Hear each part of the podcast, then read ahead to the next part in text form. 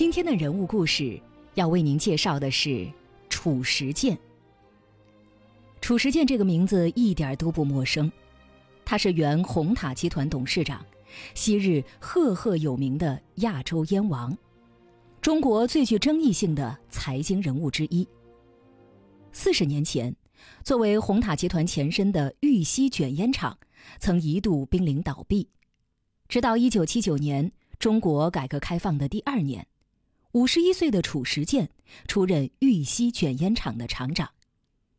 褚时健当了厂长之后，他大胆进行技术改造，从国外引进一流设备，学习国外种烟技术，教授当地农民烟草种植知识，改革创新产烟体制和管理，使得云南的香烟畅销中国，在全球知名度颇高。他一手将这个破破烂烂的小厂发展成为一个印钞机器。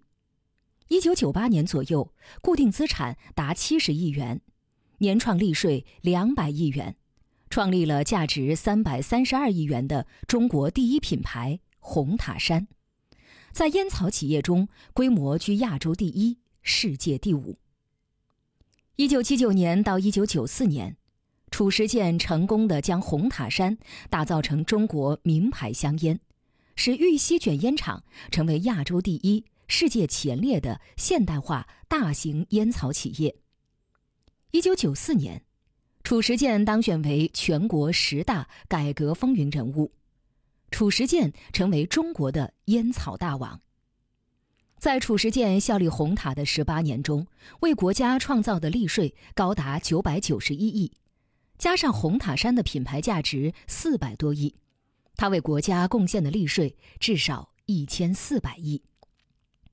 一九九九年一月九号，七十一岁的褚时健因为巨额贪污和巨额财产来源不明罪，被判处无期徒刑，剥夺政治权利终身。二零零一年五月十五号，因为严重的糖尿病获批保外就医，回到家中居住养病。并且活动限制在老家一带。二零零二年保外就医之后，七十四岁的褚时健与妻子在玉溪市兴平县哀牢山承包了荒山，开始种橙，开始了他第二次创业。有人惋惜一代燕王竟此落幕，然而传奇才刚刚开始。褚时健对改革开放把脉精准。特色农业、互联网是未来的趋势。他和妻子下决心承包荒山，开始种冰糖橙。那个时候，褚时健身无分文。褚橙庄园办公室主任林安说：“是新加坡华人华侨资助了他。橙树从种植到挂果，一般要五六年的时间。褚时健当时已经七十五岁高龄，他不停地改进种植方法。”为了保证各个橙子都甜，他严格规范到多少平方米栽一棵树，一亩山地种多少树合适，每棵树上挂多少干果，干旱时期如何浇水等。而这些需要褚时健和技术人员挨家挨户跟果农沟通，手把手的教技术，还要跟他们解释为什么不是越多越好。然而一开始一切并不顺利。大约在二零零七年时，他和工人开着面包车到昆明卖橙子，鲜有人问津。褚时健却很乐观，不怕没人买，就怕没人尝。褚时健对自己的橙子的品质极为自信，因为他几乎翻烂了种植橙子的书籍，潜心研究，试验如何用农家肥调配合适的酸甜度。二零零六年。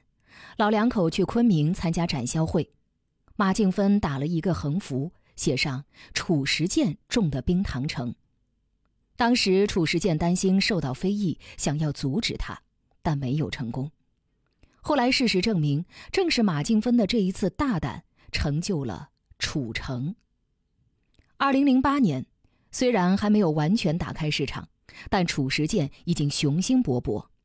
虽然当时只有一间几百平方米的破旧车间，一条从比利时进口的生产线，褚时健坐在逼仄的办公室里，深深地吸了口烟，对中国新闻周刊的记者说：“我的目标是超过新奇士。”后者是美国著名的种植公司，也是全球历史最久、规模最大的柑橘营销机构。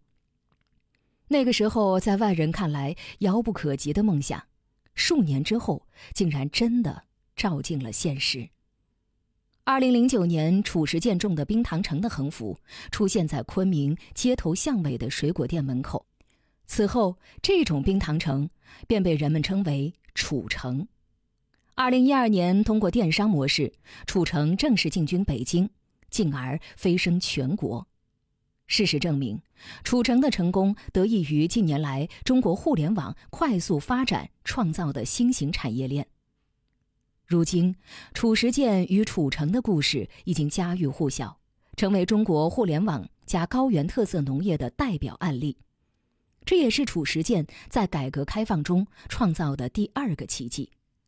而中国的改革开放，则创造了人类发展史上的奇迹。褚时健东山再起之后，他种橙子的哀牢山成了人们朝圣的地方。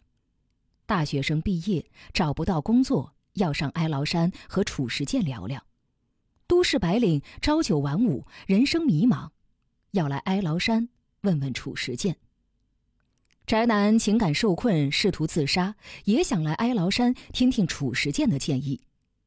企业家陷入瓶颈，不知如何破局，也得来学学这位老前辈的经验。严介和在二零一四年上过哀牢山，柳传志上过哀牢山，刘强东上过哀牢山，王石也多次上过哀牢山。一个真的英雄，总是在无法想象的困境中，在不可思议的时点上崛起。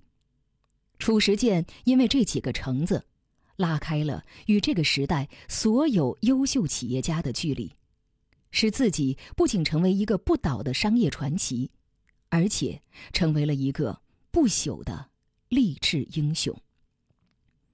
二零一九年三月五号，褚时健在云南玉溪逝世。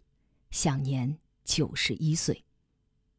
从燕王到成王，褚时健传奇而精彩的一生。